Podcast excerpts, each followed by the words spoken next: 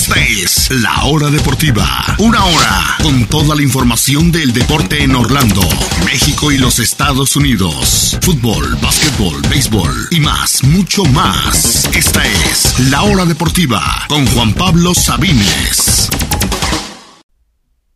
Bienvenidos, bienvenidos a todos a la hora deportiva. Bienvenidos, bienvenidos. Gracias por escucharnos, gracias por sintonizarnos. Ya pasan de las 4 de la tarde. Esto es la hora deportiva de viernes que tenemos el día de hoy. Por supuesto que hablaremos de la liguilla del fútbol mexicano. Los encuentros de ida ya pasaron, todos los locales ganaron. Vamos a hablar de todos los encuentros de la caída de Cruz Azul, de Puebla, de Monterrey y del América y lo que se viene el fin de semana, los partidos de vuelta, qué esperamos de ellos. Hablaremos un poquito de un fin de semana muy movido, donde se pueden definir muchas cosas en el fútbol español, en el fútbol inglés, el italiano. Hablaremos de todo eso y más. Hablaremos un poquito del NFL. El calendario ya salió el pasado miércoles por la noche algunas conclusiones al respecto, a qué equipos les fue bien, qué equipos les fue mal, qué es lo que este calendario nos indica. Vamos a hablar también de ello aquí en unos minutos. Acompáñenos aquí a través de Radio Chapultepec 560 AM, la primera del cuadrante aquí en la Ciudad de México. Estamos en Estéreo Joya 102.1 FM en Córdoba, Veracruz. Les recuerdo que pueden seguir toda la programación de esta emisora en cualquier parte del mundo y de manera gratuita a través de Tuning, la aplicación de tuning.com, la página de internet. Simplemente busquen Radio Chapultepec o bien a través de radiochapultepec.mx va a aparecer la emisora y mucha información al respecto. Toda la programación, incluida la hora deportiva, en cualquier parte del mundo y de manera gratuita. radiochapultepec.mx. También síganos en Spotify, en Google Podcast, en Apple Podcast, en Breaker o en su plataforma de podcast favorita. Los invitamos a seguirnos por ahí, a escucharnos, a suscribirse, a darnos 5 estrellas. Si es que no es mucho pedir, subimos solamente algunas secciones. Los invitamos ahí a seguirnos en su plataforma de podcast favorita. Comencemos con el duelo entre Toluca y Cruz Azul. Toluca le corta la racha de 19 partidos sin perder a la máquina.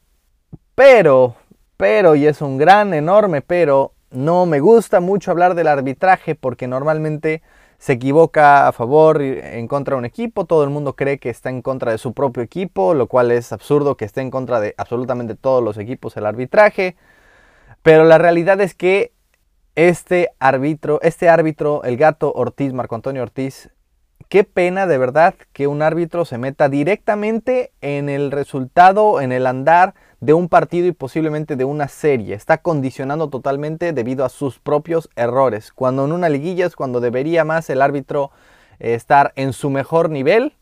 No, definitivamente eh, en este partido y en general en esta liguilla han estado con un nivel bastante, bastante bajo todos los árbitros. ¿Qué fue lo que sucedió? No es tanto que marcara los dos penales a favor del Toluca. A mi parecer ninguno de los dos era. Ninguno de los dos era. El primero todavía un poquito más dudoso porque si eh, chocan en, el área, me parece que fue Pablo Aguilar, realmente es una jugada muy futbolera. El jugador de Toluca no iba, no iba a rematar, pero eh, me parece que era Canelo. Si quieren le pone el cuerpo, lo exagera un poquito, marca penal. En el segundo tiempo, el el penal sobre Rubén Zambuesa realmente no es. Por donde lo quieran lo ver, la, patada, disque patada del Piojo Alvarado realmente no le pega. Él después le da como un zape que luego exagera de manera brutal Rubén Zambuesa, como ya es muy conocido de él.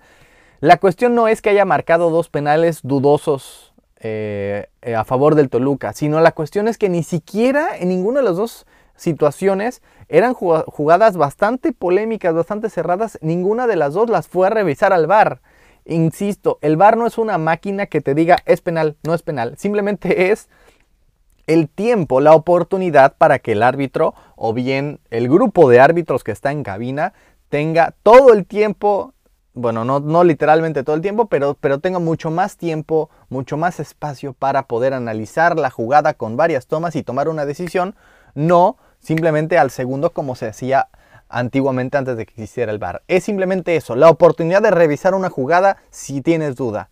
Como porque el árbitro no tendría duda si claramente el segundo penal no es y el primero es bastante, bastante polémico. Si hubiera ido a revisarla y después de un minuto o dos de checar con, sus, con los demás árbitros en el bar, hubiera regresado y dicho, después de revisarla, aún así creo que es penal, pues bueno, es otra, es otra plática, otro tema totalmente, pero que ni siquiera haya usado el VAR para ninguno de los dos penales es totalmente absurdo, absurdo. No es culpa, insisto, del Toluca en sí.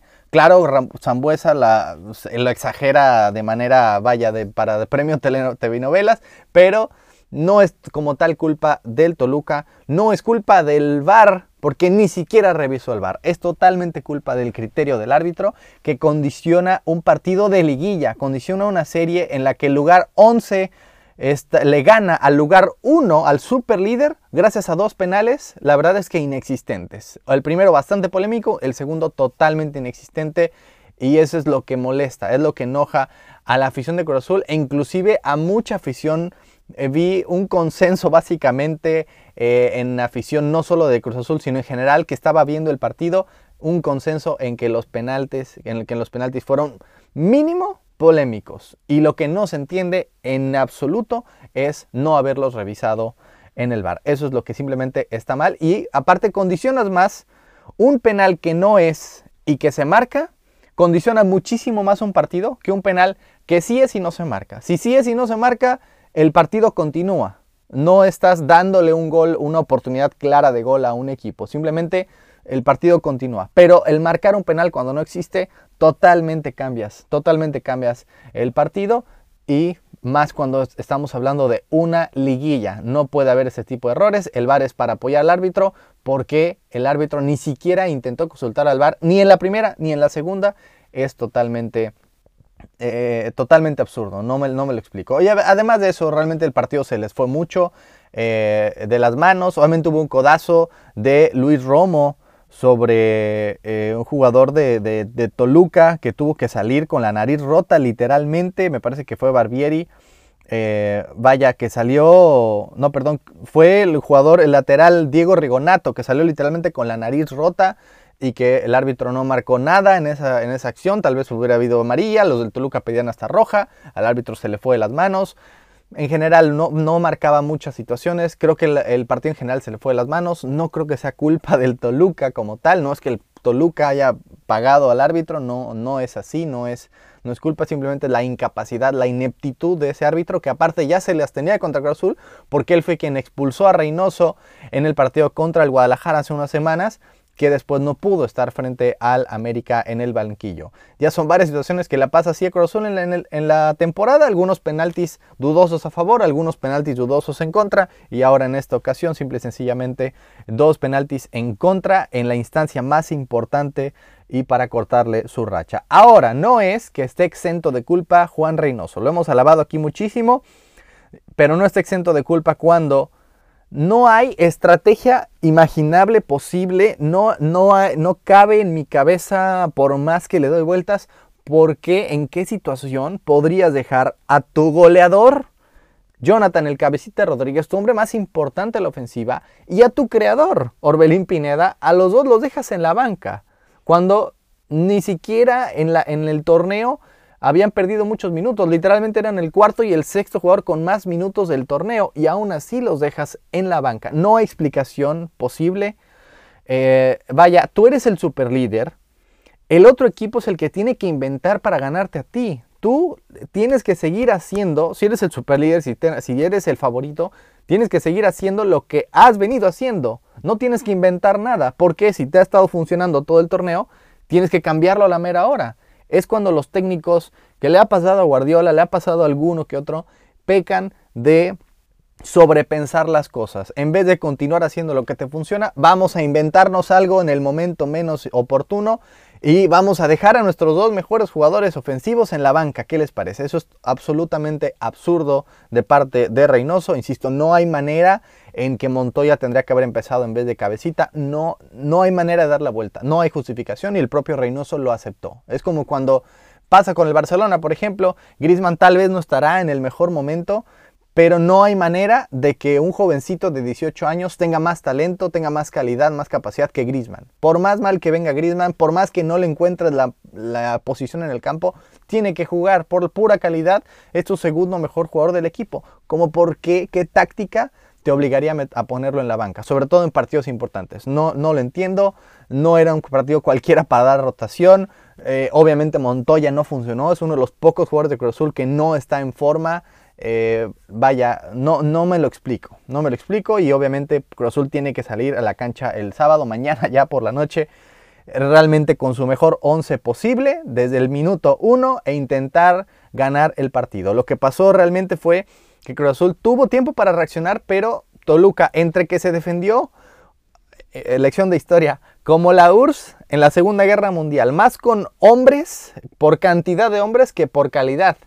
Eh, Toluca se defendió con todos abajo, realmente defendiendo mal, pero eran todo el equipo abajo, salvo a veces Estrada que se queda adelante, todo el equipo abajo de Toluca, así defendiéndose con palos, en trincheras, así se pudo defender y así le funcionó, en parte porque había tanta cantidad de hombres abajo, eh, más que por una gran actuación defensiva y también porque Cruz Azul le faltó inventiva. Simplemente ya entraron de cambio eh, Jonathan Rodríguez y Orbelín. En el segundo tiempo ni siquiera de inicio, entraron cuando ya iba perdiendo Cruz Azul, algo incomprensible realmente.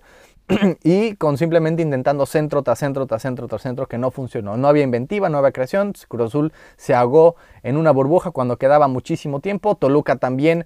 Eh, realmente no sé por qué un equipo que queda en lugar 11 tiene que estar aquí en liguilla en casa, en la ida. Faltan más de 90 minutos, faltaban 120 minutos de, serie todavía y Toluca estaba con 10 hombres en su propia área. Es algo totalmente absurdo e incomprensible, realmente no es eh, la liguilla que nos gustaría ver a todos, fanáticos del fútbol, sea del equipo que sea. No creo que los propios fanáticos del Toluca estén muy contentos de haber ganado un partido así, de haber ganado eh, un partido de liguilla así. Realmente yo sé que no tiene nada que perder, pero tampoco es para ganarlo con dos penaltis inventados y con 10 hombres en tu área la, última media hora del partido. Cuando estás en casa y cuando Cruz Azul está totalmente arriba y dejó espacios para el contragolpe que el propio Toluca nunca nunca realmente aprovechó. Decíamos que Toluca es un equipo muy defensivo, realmente no lo fue tanto en ese partido. Hubo pocas actuaciones y ni siquiera fueron las que acabaron en gol.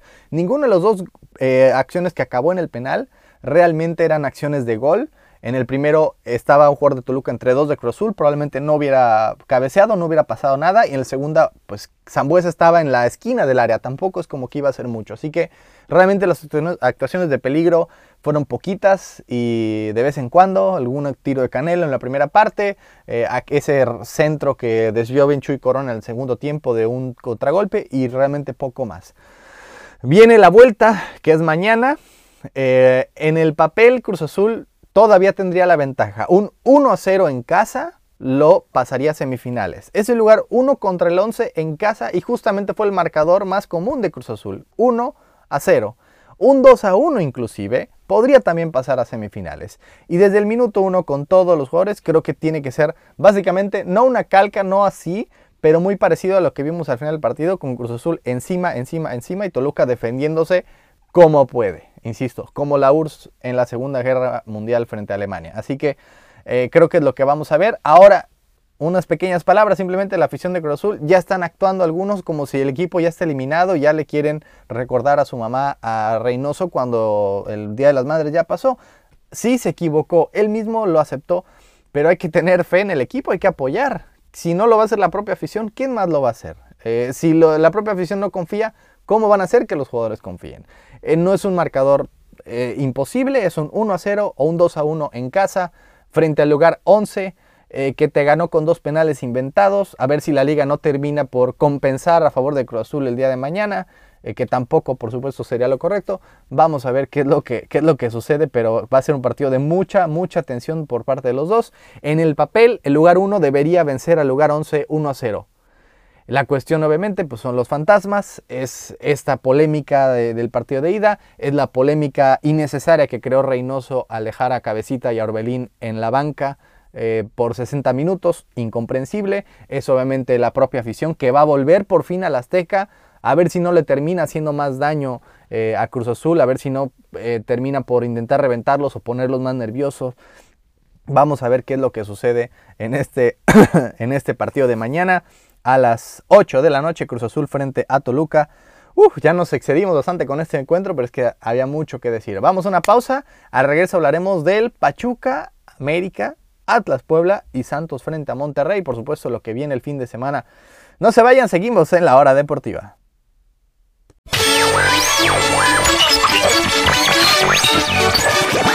El deporte en la República Mexicana. La hora deportiva con Juan Pablo Sabines.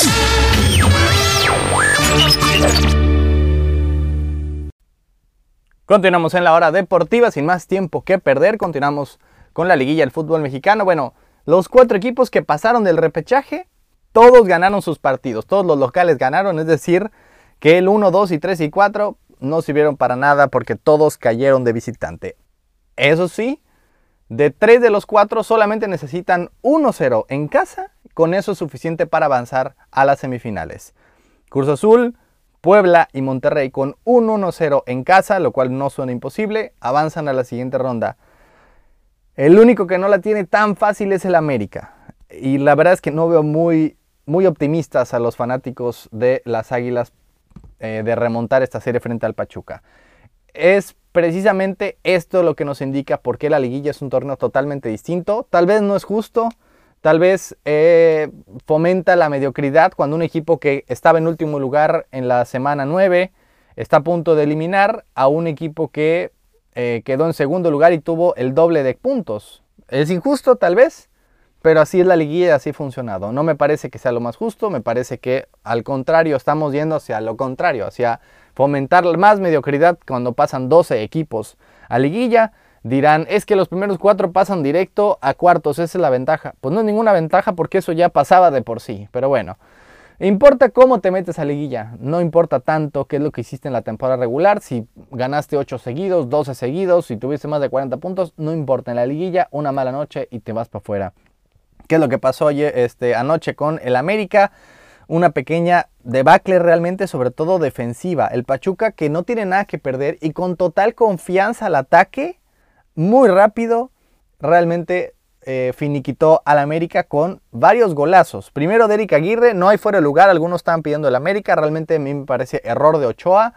Eh, como que pensó que le iba a tocar otro jugador de Pachuca y simplemente le rebota y entra a la portería. Un cabezazo que dejaron solito a Eric Aguirre eh, tras un tiro de esquina. Después un gran gol de Felipe Pardo que también lo dejan totalmente solo en el área. Fusila Ochoa, nada que, hacer ahí del portero americanista. Y después un absoluto golazo de fuera del área de zurda que realmente tampoco tenía nada que hacer Ochoa porque se, se tira muy bien, pero entra justamente entre el guante y el poste. Fue un excelente tiro, se lo doy más al excelente tiro de Luis Gerardo Chávez que a una pobre actuación de Ochoa que realmente Insisto, poco pudo hacer en el gol 2 y en el gol 3. Realmente fue una mala defensiva del América, lo decíamos de un principio, necesita mejores defensas. Se reforzó en la parte delantera, no así en la defensiva, y la está pagando caro en esta liguilla con estos tres goles del Pachuca y que inclusive el propio Pachuca no aprovechó porque pudieron haber sido más lo que más duele al América no solamente son los dos goles de desventaja, sino que va a tener que intentar remontarlos sin uno de los jugadores más importantes, sin Pedro Aquino, que lo expulsaron al final del partido y que, a pesar de que el América era, era quien estaba perdiendo, era quien estaba básicamente pidiendo la hora. El América pudo haber aprovechado sus últimos minutos para intentar empatar eh, o para intentar eh, acercarse en el marcador después del gol al minuto 94. La realidad es que el América era quien estaba, quien terminó pidiendo la hora en el Estadio Hidalgo porque el Pachuca estaba con todo encima y creo que hasta se quedó corto. Pudo haber aprovechado eh, más esos 10 minutos extra con todo y que se fue la luz en el estadio con un hombre de más. Le va a costar muchísimo al América remontar sin la presencia de Pedro Aquino en el medio campo, uno de los hombres más importantes, no solo los refuerzos más importantes, uno de los hombres más importantes en este América de Solari. Eh, creo que Solari todavía no ha encontrado su once, ha estado experimentando de más. Eh, obviamente la ausencia de Córdoba pesó pero creo que simplemente es un, es un América que, que está viendo cuál es su once partido tras partido, está viendo quién es su, centro delantero, es Martín o es Roger, eh, quién apoyan adelante, será Viña, será Fidalgo, será Laines, será ahora Suárez tuvo la titularidad, como que está intentando inventar también el liguilla. Em, y realmente le están dando algunas buenas actuaciones a algunos jugadores de vez en cuando. Alguna buena actuación de Fidalgo, luego se apaga. Suárez apenas apareció en estos últimos partidos, ayer apagado realmente. Eh, vaya, Jorge Sánchez, que es titular indiscutible, muchos errores también el día de ayer. Ochoa se equivocó también, a mi parecer, en el primer gol. Así que simplemente no es un equipo eh, suficientemente consistente, no tiene un 11 titular, sino que son varios jugadores que le pueden tener un buen partido de vez en cuando, pero creo que está en una pequeña mala racha y que no se sabe quién va a ser el generador de juego para el América, para la vuelta, y quién va a sustituir a Pedro Aquino ahí en, el, en la contención. Le va a costar mucho al América. No creo que sea imposible en absoluto. Un 2 a 0 los pone en la siguiente ronda, un 3 a 1 también los pone en la siguiente ronda, pero es un Pachuca con, con, que está embalado, que entró de gran forma a la liguilla y que está que no cree en nadie, metiéndole 5 goles al San Luis en la última jornada, o al Necaxa fue, no recuerdo bien, en la última jornada, 5 goles, 4 al Pachuca, perdón, a Chivas, y ahora 3 al América, está totalmente embalado y sin nada que perder, un equipo increíble que estaba último lugar hasta la jornada 9 y está a nada de las semifinales. Hablemos de los otros dos partidos rápido.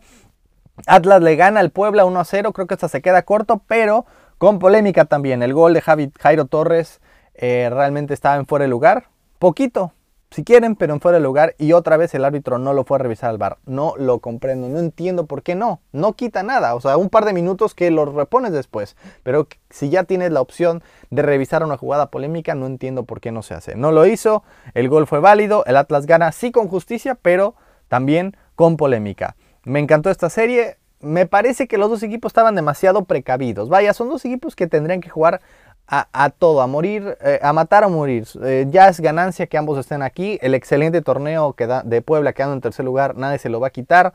La liguilla de Atlas, eliminar a Tigres, ya nadie se lo va a quitar. Todo lo que venga de aquí es ganancia. Deberían jugar un poco más sueltos.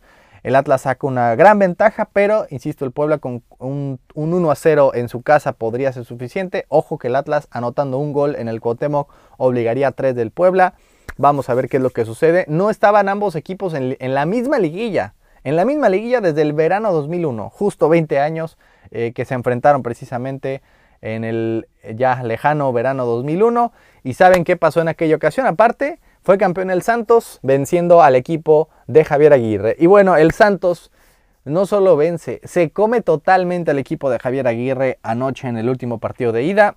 Santos gana 2 a 1, pero como siempre, no se dejen engañar por el marcador. Santos fue totalmente superior, se quedó corto. Hubo un absoluto atajadón de Hugo González en el segundo tiempo y que después fue al poste. Eh, otro cabezazo en el, en el segundo tiempo eh, de, Preciado, me parece que fue al poste también el gol de Monterrey, que no había llegado absolutamente para nada a la portería de Acevedo. Se equivoca el portero mexicano, le regala el gol al holandés que simplemente la tienen que empujar, pero realmente no tuvo esa fue la única que tuvo el Monterrey casi en todo el primer tiempo. Santos fue totalmente dominador. Era injusto que estuviera perdiendo. El segundo tiempo le dio la vuelta con el puro espíritu, con la pura juventud de este, de este equipo de Santos, que yo lo dije en el pasado, el pasado lunes. Si les gusta un equipo sexy en esta, en esta liguilla, no quieren que sea América o Cruz Azul, no creen en Atlas o Puebla. El Santos es un equipo, es el, gran caballo negro, es el equipo que eh, podría terminar acabando, podría terminar llevándose todo. Y así fue, realmente fue muy superior al Monterrey. Creo que el 2 a 1 se quedó corto. Insisto, el Monterrey hizo poco, el Santos hizo mucho, dos postes y muchas, muchas más llegadas eh, que el, su contraparte rayada. Y creo que eh, creo que tendría que haber sido una ventaja más grande porque Monterrey con un 1 a 0 o un 2 a 1 en su casa estará avanzando a semifinales. Me gusta mucho cómo está jugando este equipo de Santos y creo que va a avanzar el equipo de Santos, pero a ver si no le termina pesando no haber sacado una ventaja más amplia en este partido de ida. Así que, insisto, todos los locales ganaron, ahora toca el turno del 1, 2, 3 y 4. Tanto Cruz Azul como Puebla como Monterrey con un 1 a 0 están en semifinales. Los partidos son mañana a las 6 en el Cuauhtémoc Puebla Atlas. Después a las 8 con 5 minutos en el Azteca. Por fin con gente en el Azteca. Cruz Azul frente a Toluca. Domingo a las 6 Monterrey frente a Santos. Y después a pensar en una remontada sin Pedro Aquino el América el domingo en el Azteca también con público por primera vez eh, para las Águilas a las 8 con 5 minutos. ¿Qué esperamos? Yo espero de Puebla y Atlas que sea una serie mucho más abierta esta vuelta, que el Puebla sea ahora quien tome la iniciativa, que la cedió casi por completo en el Jalisco. Eh, de Cruz Azul Toluca espero que los árbitros tampoco compensen a favor de Cruz Azul en este encuentro que, eh, y que Toluca intente jugar un poquito más, que Cruz Azul va a ir al ataque, que ya no haga ningún experimento reinoso y creo que va a haber mucha, mucha atención en ese partido. El domingo a las 6 Monterrey frente a Santos, ¿qué espero de este encuentro? Santos no tiene que bajar el ritmo, así como jugó ayer, dominó por completo a Monterrey. Monterrey ahora tendrá la presión en casa y por ir a buscar el triunfo. Va a ser un gran partido. Creo que tiene que ser de ida y vuelta y creo que avanza al final el equipo de Santos. Algo me dice que Santos está eh, muy fuerte en este torneo. Y por último, América y Pachuca. América lo va a intentar. Por supuesto, va a estar arriba. El espíritu de las remontadas del América, por supuesto que va a estar ahí presente en el Azteca. Pero el Pachuca no tiene nada que perder. No va a ser nada, nada fácil para las Águilas. Ahí está la liguilla del fútbol mexicano listísimos para lo que viene el fin de semana, listísimos para eh, definir los semifinalistas. Nosotros vamos a una pausa. Al regreso hablaremos del fútbol europeo. Hay mucho, mucho que contar todavía y después hablaremos un poco del calendario de la NFL. No se vayan porque continuamos en la hora deportiva.